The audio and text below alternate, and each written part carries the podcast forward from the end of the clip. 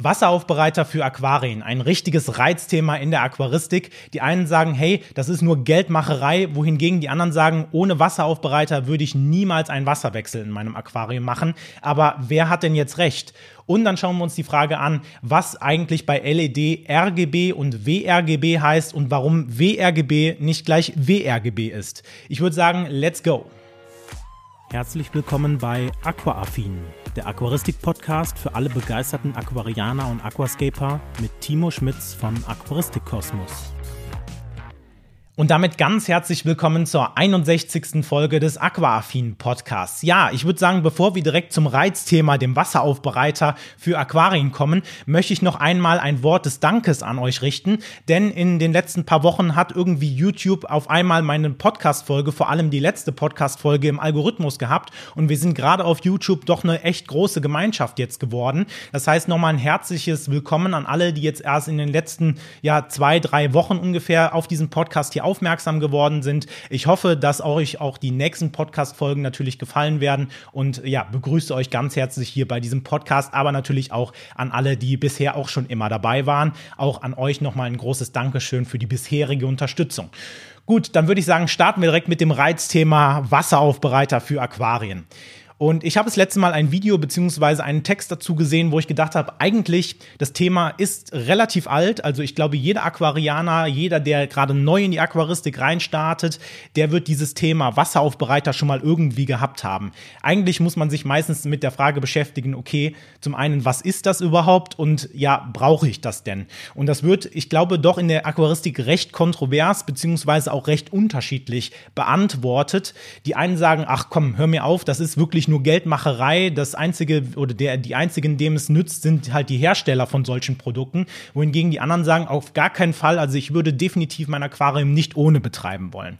Und deswegen dachte ich mir, packen wir einfach mal dieses Thema hier für diese Podcast-Folge an. Und wir sollten uns natürlich erstmal die Frage stellen, okay, was ist denn überhaupt ein Wasseraufbereiter und was macht der denn im Aquarium?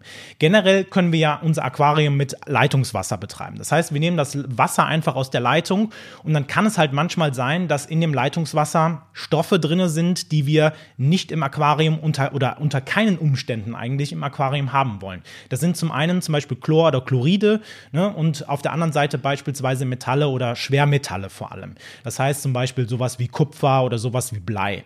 Und hier ist es jetzt so, dass Wasseraufbereiter dem Wasser als Mittel hinzugegeben werden, um einfach dafür zu sorgen, dass diese Stoffe, die wir auf gar keinen Fall im Aquarium haben wollen, weil sie besonders schädlich für unsere Bewohner sind, zum Beispiel, wenn wir jetzt zum Beispiel Nitrat oder Nitrit im Wasser haben, dann ist es halt so, ja, das ist schon in zum Beispiel Nitrit vor allem ja auch in geringen Konzentrationen ähm, zum Beispiel ja gefährlich für deine Tiere und so ist es halt auch mit anderen Stoffen nur noch mal teilweise schlimmer, je nachdem, was es halt für ein Stoff ist. Und deswegen gibt es zum Beispiel einen Wasseraufbereiter, der dann halt diese Stoffe in deinem Aquarium ja mehr oder weniger herausfiltern soll. Und warum sage ich jetzt filtern in Anführungszeichen? Denn es gibt verschiedene Wirkmechanismen, wie so ein Wasseraufbereiter wirken kann.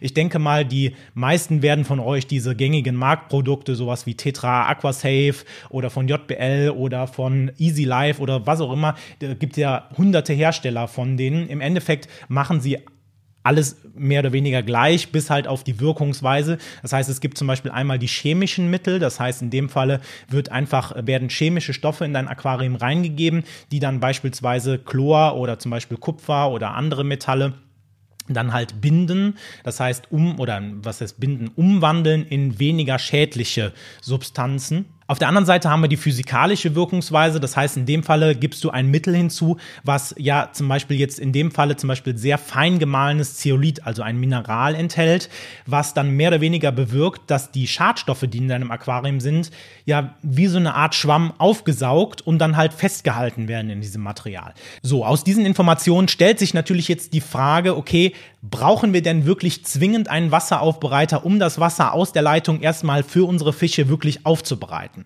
Und da würde ich jetzt einfach mal die steile These in den Raum stellen. Jeder, der einen Wasseraufbereiter regelmäßig nutzt, der hat einfach zu viel Geld Auf der anderen Seite wäre er aber verrückt, wenn er es nie nutzen würde.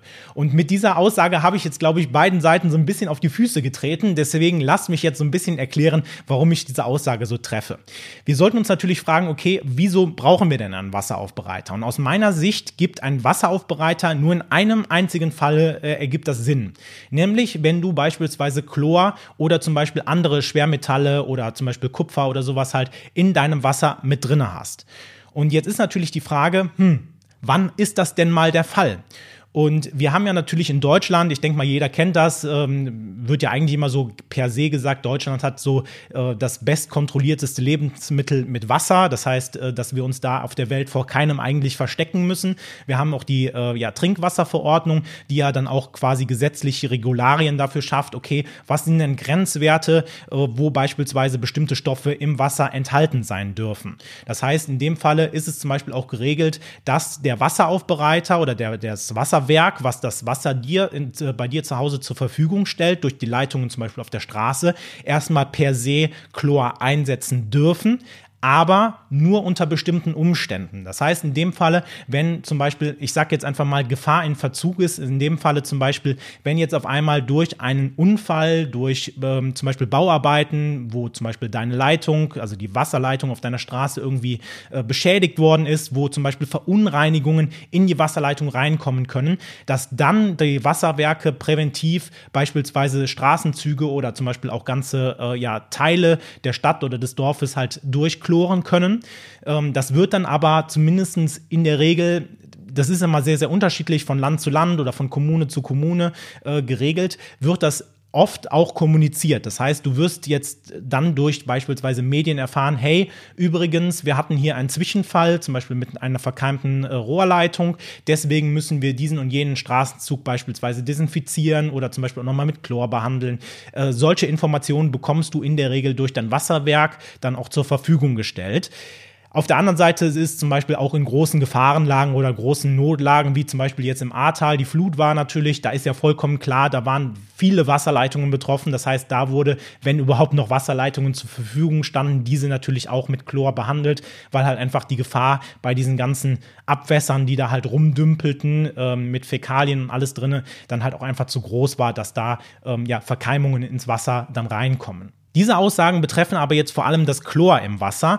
Wir haben aber natürlich auch noch ein Problem, wenn beispielsweise Schwermetalle wie Blei oder Kupfer zum Beispiel im Wasser sind, weil die für unsere Tiere natürlich im Aquarium auch sehr schädlich sind. Und hier ist es jetzt so, dass der Wasserversorger, und das ist, glaube ich, ganz interessant zu wissen, eigentlich immer nur garantieren muss, dass das Wasser die gesetzlichen Vorschriften einhält, bis zu dem Punkt, an dem es wirklich in dein Haus übergeht. Das heißt, wenn du jetzt in deinem Haus sehr alte Leitungen hast oder beispielsweise Leitungen, die noch relativ neu sind, weil das betrifft, oder da kommt es auch manchmal dann vor, dass dann halt beispielsweise, äh, zum Beispiel, wenn du Bleileitungen hast, natürlich noch das Wasser mit Blei ein bisschen kontaminiert sein kann. Wo ich glaube, wo muss man ehrlich sagen, dass in der heutigen Zeit relativ wenig Bleirohre noch existieren, äh, weil man ja irgendwann dann angefangen hat, okay, Ne, wir tauschen alles gegen Kupfer aus, aber natürlich hat man vielleicht dann auch das Kupferproblem. Das heißt, an der Stelle bist du dann dafür verantwortlich, wenn bei dir im Haus zum Beispiel Leitungen sind, die noch mit Kupfer oder Blei sind, dass dann halt natürlich diese Rückstände unter anderem auch in deinem Wasser nachweisbar sein können.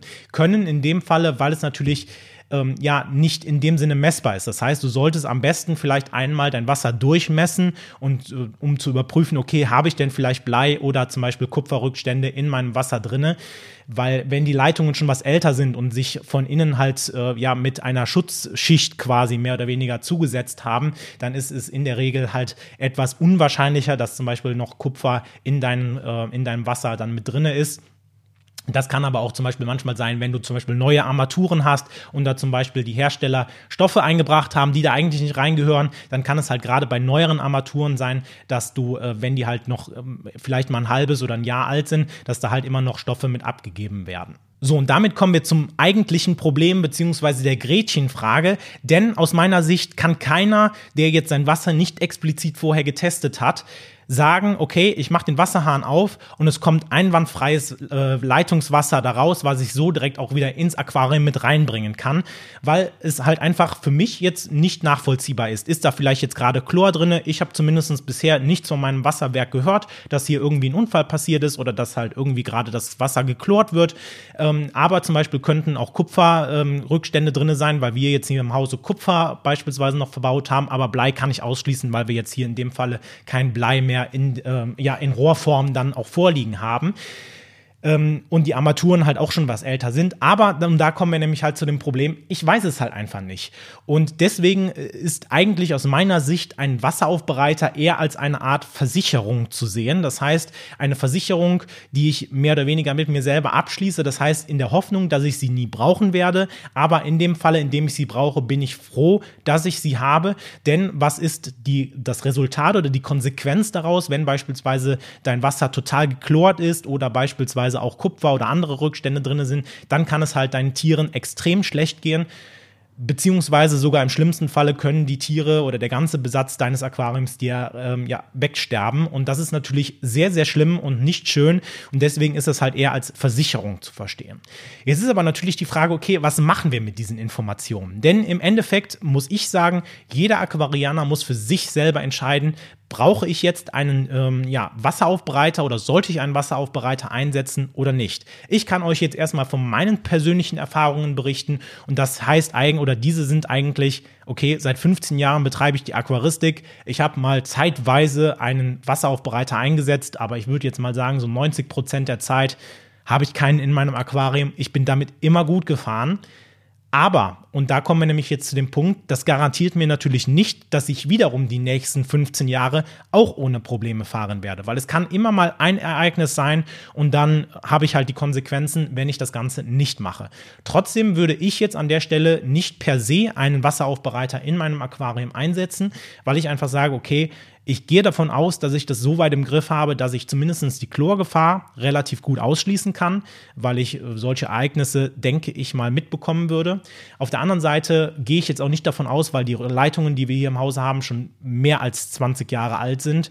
Ähm, dass da halt noch extrem viel äh, Kupfer beispielsweise mit drin ist. Das heißt, in dem Falle gehe ich dieses Risiko ein man muss aber auch dabei sagen, wenn du dieses Risiko nicht eingehen willst, ist das natürlich kein Weltuntergang, denn im Endeffekt kosten solche Wasseraufbereiter jetzt nicht so viel. Man muss sich halt aber immer ähm, ja, im Hinterkopf halten, dass das mehr oder weniger eine Art Verbrauchsprodukt ist, wovon natürlich auch die Hersteller profitieren, wenn, du, wenn die natürlich dann das an dir äh, verkaufen können und dir weismachen, dass du es immer brauchst, denn du brauchst es nicht immer, sondern eigentlich nur punktuell. Nur das Problem ist, du weißt nie, wann du es punktuell brauchst. Es sei denn, du bist halt sehr gut informiert und würdest zum Beispiel vorher dein Wasser testen. Und jetzt kommen wir nämlich zu dem Punkt auch, was kannst du denn machen, wenn du jetzt sagst, hey, ähm, ich möchte da ein bisschen auf Nummer sicher gehen, aber ich möchte trotzdem keinen Wasseraufbereiter nutzen. Und hier habe ich jetzt einige Tipps nochmal für dich ich nutze beispielsweise auch zum Beispiel eine Osmoseanlage. Und diese Osmoseanlage filtert das Wasser, sodass da hochreines Wasser auf der anderen Seite der Osmoseanlage rauskommt. Das heißt, in dem Falle zum Beispiel Chlor oder andere Rückstände werden halt auch aus dem Wasser herausfiltriert durch beispielsweise Aktivkohle, die da vorgeschaltet ist, aber natürlich auch der ähm, ja, Membran, die damit eingebaut ist, sodass halt da hochreines Wasser rauskommt. Das heißt, in dem Falle habe ich zum Beispiel auch keine Probleme mehr damit. Ebenso stellt sich natürlich auch die die Frage, okay, wie alt sind denn beispielsweise deine Leitungen im Haus? Wenn du natürlich jetzt in einem Mietshaus wohnst, ist das halt immer so eine Sache, da weiß man das vielleicht nicht ähm, wo man sehr gut eigentlich meistens darüber Bescheid weiß, ist natürlich die Armatur, die man benutzt. Also wenn du die jetzt nicht gerade vom Vormieter übernommen hast, aber dann wird die ja auch wahrscheinlich schon ein paar Jahre alt sein, ist es natürlich so, dass gerade neuere Armaturen, das habe ich sogar mal irgendwo beim WDR gesehen, da haben die empfohlen, wenn man Leitungswasser trinken möchte, dass man immer das Leitungswasser mal so ein paar Sekunden vorher laufen lässt, damit halt einfach das Wasser, was im Hahn ist, rausfließen kann, dass keine Keime mit mehr da drin sind, wenn das Wasser schon was länger gestanden hat. Aber natürlich auch, weil halt gerade neuere Armaturen nochmal mehr Stoffe ans Wasser, was dann da drin steht, abgeben. Und das kannst du natürlich dann auch ausschließen, wenn deine Armatur schon was älter ist, dass dann halt da so viele Rückstände mehr oder weniger mit drin sind. Das heißt, in dem Falle kannst du zum Beispiel auch einfach dein Wasser mal für eine halbe Minute oder ein paar Liter einfach laufen lassen, um einfach das Wasser, was bisher in der Leitung drinne stand, gerade wenn du zum Beispiel jetzt Wasser nutzt, du gehst irgendwie in deinen Keller und holst da das Wasser aus einem Becken, was vielleicht nur einmal immer äh, alle zwei Wochen für deinen Wasserwechsel benutzt wird, dann steht das Wasser ja vielleicht unter Umständen schon zwei Wochen in der Leitung. Da würde ich dann halt gucken, dass du einfach mal so ein bisschen das Wasser laufen lässt, dass halt zumindest die Alt, das Altwasser, was da drin ist, rauskommt. Auf der anderen Seite ist es aber natürlich auch so, dass es immer auf die Menge ankommt. Das heißt, wenn du jetzt einen Wasserwechsel machst, meistens so 10, 20 Prozent, ist das Ganze natürlich weit weniger gefährlich, selbst wenn da Inhaltsstoffe drin sind, als wenn du jetzt zum Beispiel einen 50-prozentigen Wasserwechsel mit diesem Wasser machst. Das heißt, da kommt es auch immer drauf an, fülle ich jetzt nur mal ein bisschen Wasser nach, würde ich mir in der Stelle eigentlich keine Gedanken machen. Wenn ich jetzt einen großen Wasserwechsel mache, kann man das natürlich auch mal im Auge behalten. Und dann gibt es immer noch diverse Tricks, um beispielsweise zumindest dem Chlor so ein bisschen Herr zu werden, gerade wenn man zum Beispiel jetzt eine Brause, also so eine Duschbrause nimmt und das Wasser dann damit schon in den Eimer laufen lässt, so plätschern lässt oder zum Beispiel auch den Eimer über die Nacht stehen lässt, dann ist es so, dass das Chlor, was in dem Wasser dann gelöst wäre unter Umständen, dass das dann halt ausgasen kann aus dem Wasser und somit halt das Chlor oder der, die Chlorkonzentration wesentlich geringer ist, als wenn man das direkt ähm, aus dem äh, Hahn quasi mit einem Schlauch ins Aquarium einführt das sind halt Punkte, die du beachten kannst. Im Endeffekt muss es jeder für euch, äh, von, von euch selber wissen. Ähm, es ist ein sehr kontroverses Thema. Ich hoffe, ich konnte so ein bisschen dunkel, äh, so ein bisschen Licht ins Dunkle reinbringen und damit würde ich sagen, lassen wir das auch bei diesem Thema. Und dann kommen wir zu den paar Updates, die ich habe und die betreffen vor allem eigentlich nur ein Thema und das ist nämlich meine eigene App, der Aqua Helper. Und da muss ich erstmal ein großes, großes Dankeschön an alle richten, die bisher bei meinem Beta-Test mitgemacht haben. Wir sind jetzt, wenn ich das richtig im Kopf habe, ungefähr 38 Beta-Tester in der Gruppe drinne und ich muss sagen, ich hatte gar nicht mit so viel Ansturm jetzt doch gerechnet. Also ich war mega, ja, froh, mega happy einfach darüber, dass doch so viel Anklang war, das Ganze zu testen. Gerade weil es natürlich auch bei so einem Beta-Test oft so ist, dass vielleicht mal was nicht funktioniert, man sich vielleicht über irgendwas ärgert. Ähm, aber das hat mich sehr, sehr gefreut, dass viele von euch das Angebot angenommen haben und dementsprechend dann auch Beta-Tester geworden sind. Und ich habe auf jeden Fall eine äh, tolle Neuigkeit zu machen, denn äh, quasi mit dem heutigen Tag hat Google äh, ja mehr oder weniger zumindestens mein eine äh, Anfrage freigeschaltet. Das heißt, ich bekomme jetzt Produktionszugriff. Das heißt in dem Falle, dass ich in den nächsten Wochen mit dieser App dann auch wirklich live gehen kann. Das heißt, der Beta-Test hat sich auf jeden Fall gelohnt, weil das Ganze stand ja unter dem, äh, ja, unter diesem Deckmantel, okay, ich muss bestimmten, einen bestimmten Test durchführen, damit halt Google mir überhaupt die Lizenz gibt, dass ich meine App im Play Store veröffentlichen kann.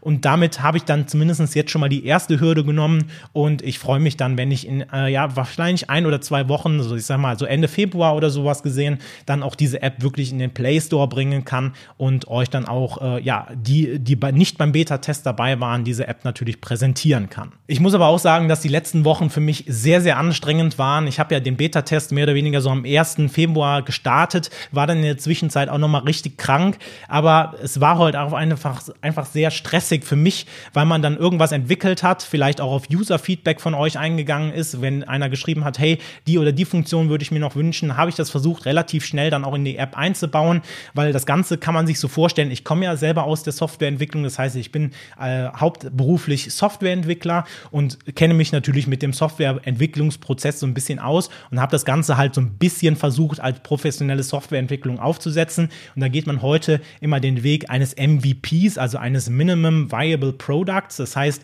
das Produkt, was dir als Kunde oder dir als User den minimalsten ähm, Mehrwert bringt. Das ist dann erstmal die Version, die man rausbringt und entwickelt dann so nach und nach immer mehr Funktionalität quasi dazu. Das heißt, diese App ist quasi schon voll funktionsfähig, hat aber vielleicht nicht das super tolle äh, User Interface, also das heißt äh, super tolle grafische Eigenschaften oder da gibt es vielleicht noch den ein oder anderen Bug. Das kann ja immer alles vorkommen, aber ähm, das bringt quasi den meisten Mehrwert schon mal zum User und dann kann man halt andere andere Kleinheiten beispielsweise noch weiterentwickeln oder zum Beispiel Features weiterentwickeln. Und so bin ich halt hier auch vorgegangen. Das heißt, ähm, da sammle ich natürlich immer gerne Feedback ein, was vielleicht noch neu mit rein soll, was vielleicht äh, ja neu gemacht werden muss oder gefixt werden muss. Das heißt, da war ich auf jeden Fall die ganze Zeit so unter Dauerstrom und ich war auf jeden Fall mega froh, als dann jetzt dann die äh, ja finale Abnahme von Google erfolgt ist, sodass ich halt da zumindest sagen kann, hey, okay, cool, mit der Version können wir zumindest schon mal dann auch Go Live, den Go Live machen. Und Go Live ist das richtige, äh, das richtige Wort. Ich habe es ja eben schon gesagt, so eine kleine Roadmap vielleicht für dieses Jahr. Was erwartet euch denn jetzt bei dieser App denn äh, so konkret? Und da ist es halt so, dass wir erstmal mit der App dann Richtung äh, Ende Februar ähm, den Go Live feiern werden für Android. Das heißt, in dem Falle werden alle die, die ein Android-Endgerät haben und den Google Play Store benutzen, dann diese App auch installieren können. Die wird man dann auch zu dem Zeitpunkt ganz normal über den Play Store finden können und installieren können. Das heißt, da haben wir dann die erste große Hürde äh, quasi gemeinsam dann auch gemeistert. Und dann geht es natürlich weiter so ein bisschen in die Weiterentwicklung beziehungsweise in die Stabilität Stabilitätsentwicklung, sage ich jetzt einfach mal, Stabilitätsentwicklung. Ich weiß gar nicht, ob das ein richtiges Wort ist. Also das heißt, dass wir einfach gucken, okay, was gibt es noch für Funktionen, die ihr in dieser Form dann auch gerne haben möchtet? Und auf der anderen Seite, dass beispielsweise Bugs, die noch auftauchen, also Fehler, die noch auftauchen in dieser App, dass die dann halt auch mit der Zeit verschwinden, gerade weil es halt auch manchmal so ein Problem ist, wenn du jetzt zum Beispiel ein relativ altes Gerät hast, ist die Auflösung des Gerätes ganz unterschiedlich zu den neuen Geräten. Und da ist es halt manchmal schwer, dann eine passende Form für beide Geräte zu finden. Aber das ist halt dann, sind solche Dinge, die dann auch in der Zukunft anstehen werden. Ebenfalls steht dann auch in der nahen Zukunft schon meine Masterarbeit an, die ich auch in diesem Thema schreiben werde. Das heißt, da könnt ihr euch auf jeden Fall freuen, denn es wird einige Funktionen geben, die ja durch den neuen Hype KI so ein bisschen mit unterstützt werden. Denn ich habe mir überlegt, hey, es wäre doch eigentlich ganz cool, wenn wir diesen Hype, den es ja eigentlich so in allen Businessbereichen gibt, egal ob man jetzt irgendwie in der Verwaltung sitzt, im, in der Softwareentwicklung oder sonst wo, hat man ja immer irgendwie gehört, ja, das machen wir alles mit KI demnächst und was auch immer. Aber so richtig für die Aquaristik gibt es ja noch nicht. Zumindest war jetzt ChatGPT nicht sehr befriedigend, als ich das mal ausprobiert habe für die Aquaristik. Von daher habe ich gedacht, machen wir da was eigenes und da könnt ihr euch auf jeden Fall freuen. Das heißt, da gibt es eine Art Bot, der dich dann auch in verschiedenen Fragen bei Problemen, Fragen, aber auch natürlich der Besatzplanung äh, zum Beispiel oder Planung von Aquarien so ein bisschen unterstützen kann. Und äh, ich denke mal, das werden auf jeden Fall sehr, sehr tolle Features werden. Und dann steht noch so gegen Ende des Jahres, denke ich mal, ein großes, ja, ein großes Feature an, oder es ist eigentlich kein Feature, sondern eine Weiterentwicklung der App, denn ich möchte diese App natürlich, wie schon angekündigt, auch natürlich für iOS-Geräte, also für Apple-Geräte, zum Beispiel für iPhones oder iPads anbieten. Das geht natürlich mit dem, was ich bisher schon entwickelt habe. Das ist eine Sprache, die auf beiden äh, Plattformen läuft. Aber es ist natürlich so, dass ich diese erstmal jetzt, die, die App, die ich jetzt bisher entwickelt habe, erstmal speziell für Android-Geräte entwickelt habe. Das heißt, es sind manchmal Funktionen drin, um Bilder zu machen oder sich irgendwo einzuloggen, die vorrangig nur für Android-Geräte funktionieren. Und da muss man dann halt natürlich auf der anderen Seite das Pendant quasi schaffen, dass das Ganze natürlich dann auch für iOS-Geräte funktioniert. Das heißt, das wird nochmal ein bisschen Entwicklungsaufwand. Deswegen vielleicht zu Ende des Jahres, dass ich erstmal auf der Android-Version eine richtig coole App ähm, da äh, euch zur Verfügung stellen kann, die richtig viel Mehrwert liefert. Und wenn wir das dann geschafft haben, dass wir dann Richtung ähm, ja, iOS und Apple-Geräte gehen und äh, dann auch die Apple-Jünger mehr oder weniger so ein bisschen mit abholen können. Also das ist so die Roadmap für das Ganze. Und äh, ja, ich denke mal, das wird auf jeden Fall richtig cool. Nochmal ein großes Dankeschön an alle. Und dann würde ich sagen, gehen wir auch direkt zum nächsten Thema über, nämlich LED-Beleuchtung in der Aquaristik und was heißt eigentlich RGB und WRGB? Und da fange ich vielleicht mal mit einer kleinen Geschichte an, denn ich habe mir jetzt in den vergangenen Wochen gedacht, hey, eigentlich wäre es mal an der Zeit, hier meine Lampe, die ich über dem ähm, alten 60p habe, einfach mal auszutauschen und mal was Neues zu probieren. Ne, normalerweise würde ich die jetzt nicht austauschen, aber im Zuge des Podcasts und des Kanals möchte ich natürlich auch mal Erfahrungen mit anderen Produkten sammeln. Deswegen habe ich mir gedacht, okay, tausche ich die mal aus. Ja, und dann bin ich halt einfach bei Aquasabi reingegangen und habe mal so geguckt, was gibt's denn so, was ist der neue heiße Scheiß am Markt und habe dann gesehen, hey, Shihiros WRGB 2, das ist gerade so der Trend, äh, wo äh, quasi alles hingeht und habe mir dann gedacht, okay, weißt du was, ich bestelle mir mal das Ding. Es war auch zumindest von den Kosten her halbwegs erschwinglich im Gegensatz zu der AquaGrow Unique FS, die ich hier drüber habe. Die war schon etwas teurer, glaube ich, sogar gesehen, aber ich habe mir gedacht, okay, bestellst du sie einfach mal. Ich habe sie bestellt, habe sie geliefert bekommen, natürlich super schnell ausgepackt, aufs Aquarium drauf, angeschlossen, angemacht und gedacht, ach du Jemine. Also ich muss ehrlich gesagt sagen, ich war dermaßen geschockt von dieser Lampe, von der Farbwiedergabe dieser Lampe, dass ich gedacht habe, das kann jetzt nicht euer Ernst sein. Ähm, ich hatte jetzt eine wirklich coole Lampe erwartet und habe dann eine Lampe bekommen, die so künstliche Farben hergestellt hat in meinem Aquarium. Also ich meine, ich hatte jetzt den Vergleich zur Unique FS, die jetzt drüber ist.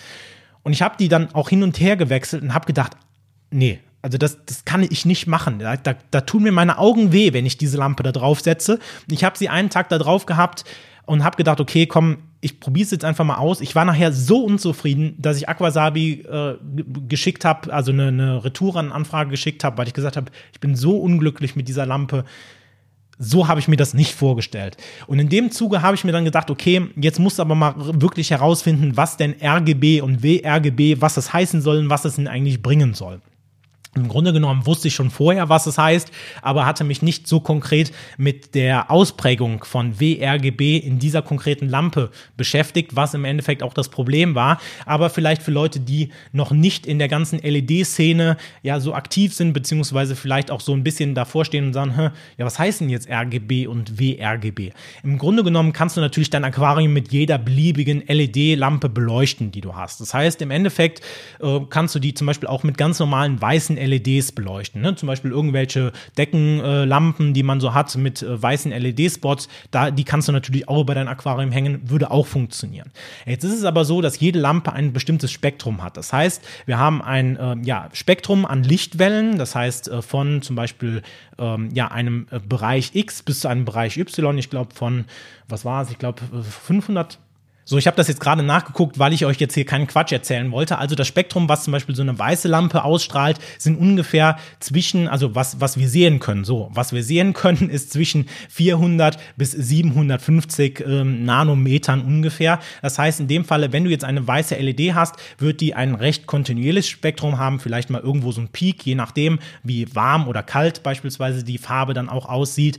Ähm, aber da ist es halt so, dass das recht kontinuierlich ist. Wohingegen wir wir, und da kommen wir nämlich zu dem Problem, wenn wir jetzt Farben sehen wollen im Aquarium, also sehr starke, ausgeprägte Farben, dann ist es so, dass das Farbsehen ja bei uns dadurch funktioniert, dass der, das Objekt, was angestrahlt wird, natürlich eine gewisse Farbe oder eine gewisse Wellenlänge, besser gesagt, wieder zurückreflektiert.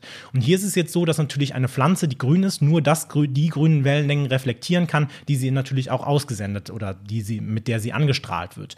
Und jetzt ist es natürlich so, gerade wenn wir halt ein sehr homogenes Spektrum Spektrum haben, was vielleicht auch jetzt nicht so in den grünen Tönen so stark ist, zum Beispiel auch, dann ist es natürlich so, dass das Grün ähm, ja nicht so nicht so kräftig wirkt halt. Und hier kommen nämlich jetzt RGB LEDs ins Spiel, nämlich die teilen jetzt eine weiße LED erstmal in ihre drei Teile auf. Das heißt, in einen roten, einen grünen und einen blauen Bereich. Das heißt, wir haben jetzt nicht mehr eine weiße LED, die beispielsweise über dem Aquarium ist, sondern in dem Falle ich kann, kann man sagen, drei kleine ähm, LEDs, die halt dann in Rot, Grün und Blau abstrahlen. Und wenn man sich den Farbkreis so anschaut, dann wird man feststellen, wenn diese Farben sich überlagern, ergibt das ein zusammengesetztes Weiß.